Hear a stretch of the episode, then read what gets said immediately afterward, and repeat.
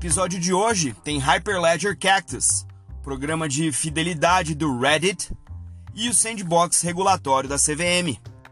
Eu sou Maurício Magaldi e esse é o Block Drops, o primeiro podcast em português sobre blockchain para negócios.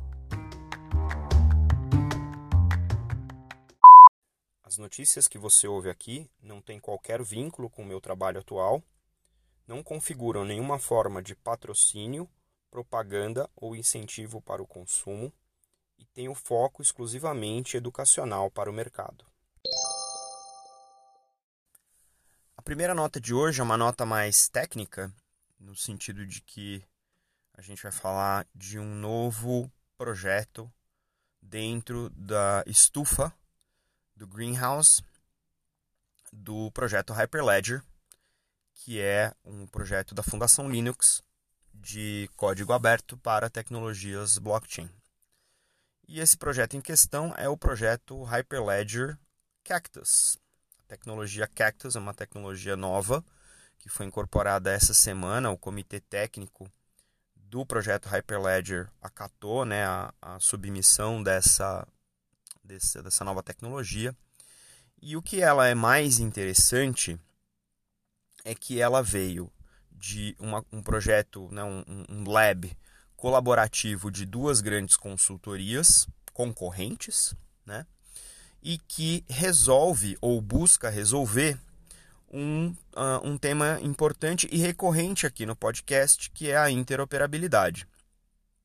Então, só para recapitular, né, interoperabilidade é quando eu tenho duas blockchains resolvendo problemas de negócio uh, afins, potencialmente complementares, né? E ela pode ser, uh, podem ser blockchains da mesma tecnologia, então Hyperledger Fabric com Hyperledger Fabric, ou corda com corda, ou qualquer outra é, flavor, né? qualquer outro sabor de, de blockchain né? nesse sentido, ou entre duas blockchains de tecnologias diferentes.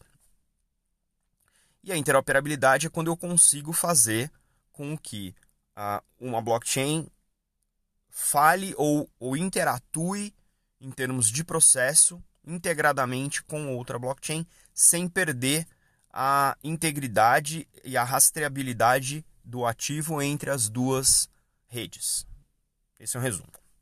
Então, o que é legal nesse Hyperledger Cactus? Como eu falei, né, uh, eles têm uh, é, um, é, o resultado de um trabalho entre duas grandes consultorias, a Fujitsu e a Accenture, né, e o, o, os casos de uso, uh, exemplos que eles dão aqui são muito interessantes. Né? É, o primeiro caso de uso que eles listam no white paper é um caso entre duas, dois sabores de Ethereum, né? o Ethereum e o Coral. O Coral é o Ethereum, a versão corporativa adaptada e, e desenvolvida pelo JP Morgan, onde um usuário na rede Ethereum tem um ativo e esse ativo transfere um determinado, uma determinada quantidade desse ativo para uma rede quórum, onde um usuário na rede quórum recebe garantidamente aquele, uh, aquela quantidade. Isso tecnicamente é, parece fácil, porque no mundo fora dos blockchains a gente está acostumado a fazer isso. O ponto é que aqui a gente está é, construindo esse processo dentro de uma realidade confiável, imutável, rastreável, utilizando duas tecnologias blockchain. Né? E tem vários outros exemplos é, aqui dentro do, do white paper, que o link está aí na descrição. E, e, um exemplo interessante é um exemplo de você ter uma stablecoin, uma moeda estável dentro de um blockchain, aquela a, a, a gente usou o termo aqui de Central Bank Digital Currencies, são exemplos de stablecoins, é, onde você consegue associar essa, essa stablecoin digital a uma outra moeda né, real no âmbito uh, do, do offline. Então, é muito interessante a maneira como eles têm é, explorado esses casos de uso. São casos de uso que geraram a tecnologia e não o contrário, não foi a tecnologia que foi até o caso de uso. São problemas reais que esses pesquisadores é, encontraram é, entre as diferentes utilizações dos blockchains e desenvolveram esse, essa tecnologia, o Hyperledger Cactus, na tentativa de ser um, um, uma interface, eles chamam de pluggable, né? Um plugin onde você instala, integra os dois lados do blockchain e ele mantém essa integridade fazendo as conversões necessárias. Eu estou muito curioso de entender os detalhes de como essa, essa tecnologia pode ser implantada, porque como a gente já discutiu aqui no, no podcast, interoperabilidade é um dos holy grails, né? Da, da adoção massiva de blockchain no mundo corporativo. Então, é, vamos, vamos estudar mais e vamos ver quais são os casos que aparecem daqui para frente. Para quem não conhece o, o, o, aplicativo Reddit, o aplicativo Reddit é um, é um fórum muito grande, com 300 milhões de usuários no mundo inteiro. E em parceria com a Tencent, que a gente já até trouxe aqui outros casos de uso da Tencent, estão lançando, baseado em Ethereum, o Reddit Vault, que nada mais é do que uma digital wallet, uma carteira digital, para armazenar pontos de incentivo dentro do ambiente do Reddit. Ou seja, o Reddit está querendo aumentar o engajamento dos seus usuários através de um programa de incentivo de fidelidade, né, de pontos de fidelidade, utilizando um backbone em Ethereum sobre uh, este ambiente de fórum de conversas e, e debates para que o engajamento nestes fóruns aumentem, os usuários sejam recompensados né, pelo seu pela sua pontuação, que no Reddit eles chamam de karma, e esse karma vai derivar um conjunto de pontos de lealdade, né, de fidelidade, que vai estar armazenado em suas carteiras digitais. Então, cada usuário Reddit vai ter uma carteira digital e esses uh, tokens ou esses pontos de fidelidade vão ser carregados nessas carteiras para é, eh, serem utilizados em, em, em parceiros do Reddit uh, online. Olha que loucura. Então, uh, eu acho que a gente já até discutiu aqui no podcast, em outros momentos, uma, uma aplicação né, para blockchain, para loyalty, para programas de fidelidade. Eu, pessoalmente, acho que esse é um dos grandes casos de uso ainda não amplamente explorados é, com o uso dessa tecnologia, porque são vários programas de fidelidade ao redor do mundo com pontos que não são conversíveis entre si e poderiam ter muito mais liquidez né, para os usuários. Quando tem mu muitas, muitos programas, você acaba concentrando em um, porque é, quanto mais você usa, mais vantagem você tem, e os demais vão ficando secos, os pontos vão expirando. Isso para o plano é bom, mas para o usuário é ruim e baixa o engajamento. Né? E o que o Reddit está fazendo é pegando uma comunidade forte, recorrente, os usuários que usam Reddit usam constantemente, é, e jogando para dentro desse ecossistema uma funcionalidade baseada em blockchain para aumentar o engajamento deste público e talvez até para esses usuários seja a primeira vez que eles vão entrar em contato com alguma aplicação blockchain cotidianamente e vão ter um arcabouço técnico ali para garantir que aqueles pontos são pontos deles, que eles movem de maneira rastreável, com todos os benefícios do blockchain aplicado nesse uh, ecossistema. A Tencent já tem várias uh, aplicações blockchain, é, conhece a tecnologia, conhece a aplicação dessa tecnologia em casos de uso reais, e o Reddit vem com essa população incrível de usuários é, que já estão acostumados a trabalhar com incentivos e gamificação, porque o Reddit tem essa questão é, do, do, dos pontos de karma, e agora passam a ter essa operação a, rodando, né, ou uma operação espelho com esse loyalty rodando a, em, em blockchain. Né? É, esses, esses pontos comunitários dessa essa, essa questão da, da, atribuição dos pontos, ela não é automática. O Reddit é, costumeiramente uh, tem um, componentes de democracia, então vão ter votos da própria comunidade para decidir quem recebe, quanto recebe desses pontos.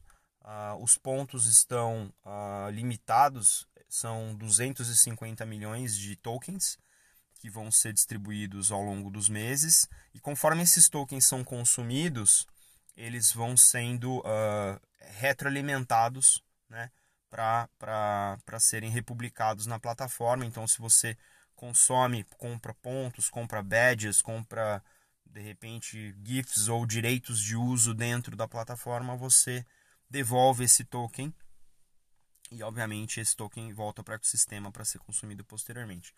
Muito interessante, vamos ver se essa aplicação escala de acordo com a expectativa da própria Reddit e vamos ver se isso passa em combinação com outras tecnologias a ser interoperável entre outros planos de fidelidade. Muito legal. A terceira nota de hoje é sobre o chamado sandbox regulatório da CVM.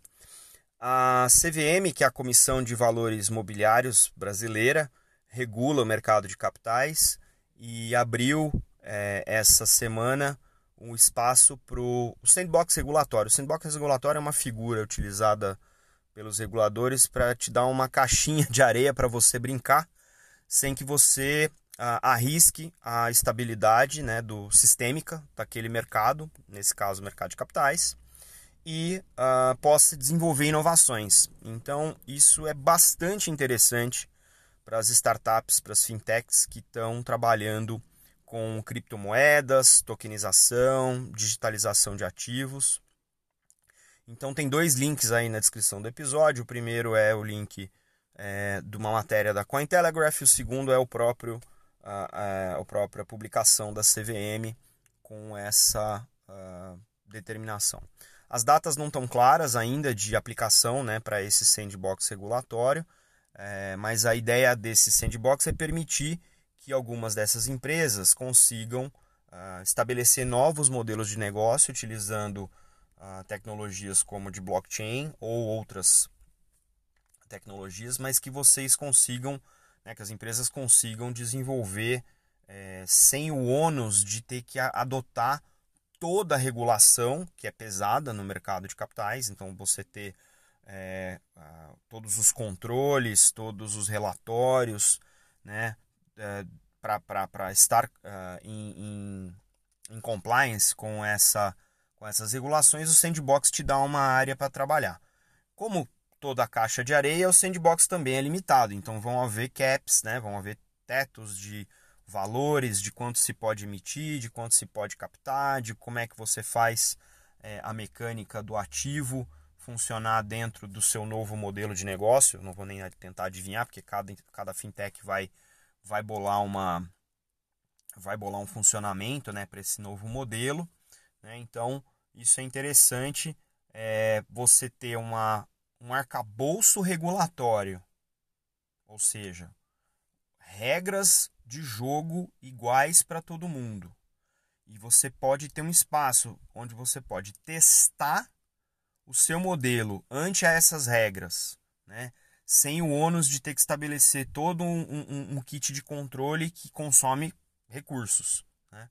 Isso ajuda a acelerar inovação. Então, eu acho que aqui vai um, um, um aplauso né, para a CVM, no sentido de estar tá se posicionando, já não é de hoje, mas agora de maneira é, é, definitiva, como um, uma, uma autarquia que fomenta a inovação no mercado regulado brasileiro. Isso, isso, é, isso é muito bom. Né? A gente tem exemplos em outros países em que foi feito esse tipo de posicionamento. Então, me vem à cabeça Suíça e Nova Zelândia, onde os reguladores estão ativamente, Estônia, onde os reguladores estão ativamente perseguindo maneiras de permitir que a inovação aconteça sem que a regulação esmoreça ou que se crie um risco sistêmico, a CVM está seguindo esse mesmo uh, passo. Então, os participantes vão ter que aplicar, vão ter que se candidatar a esse sandbox né, para discutir quais, qual o seu modelo, a CVM vai aprovar, é, vão ter questões de limite, como eu mencionei, vão ter questões de é, é, lift, né, de, de, de é, isenção de cumprimento de determinadas uh, regulações pré-existentes para você poder operar, justamente porque essa é uma área onde se testam né, esses limites, onde se testam esses modelos. Né? E os grandes benefícios aí, até citados aqui pelo próprio artigo da Cointelegraph, é inovação, como, como eu mencionei, ter os participantes orientados pela CVM durante esse processo, durante o desenvolvimento dessas atividades, para que a gente não tenha insegurança jurídica. É, obviamente, encurtar o tempo de amadurecimento desses modelos, né, para que eles amadureçam rápido e possam gerar benefício é, econômico no, no, no, médio prazo. É, aumenta a competição entre participantes desse mercado, então, se você tem mais uh, participantes inovando, você obriga os incumbentes a se mobilizar e aí você cria também muito mais uh, variedade para os investidores. Então, nós estamos falando de mercado de capitais, então quanto mais seguro e mais diversificada for sua carteira, melhores são seus rendimentos no médio e longo prazo. Então, obviamente, a CVM está olhando para o uh, para o investidor como, como peça central desse mercado e aí dando para as fintechs esse espaço para trabalhar, para poder oferecer mais coisa de maneira segura para esses uh, investidores. Então, é muito interessante que a gente veja esse movimento de maneira estruturada e, de novo, aplausos aí para a CVM pela iniciativa.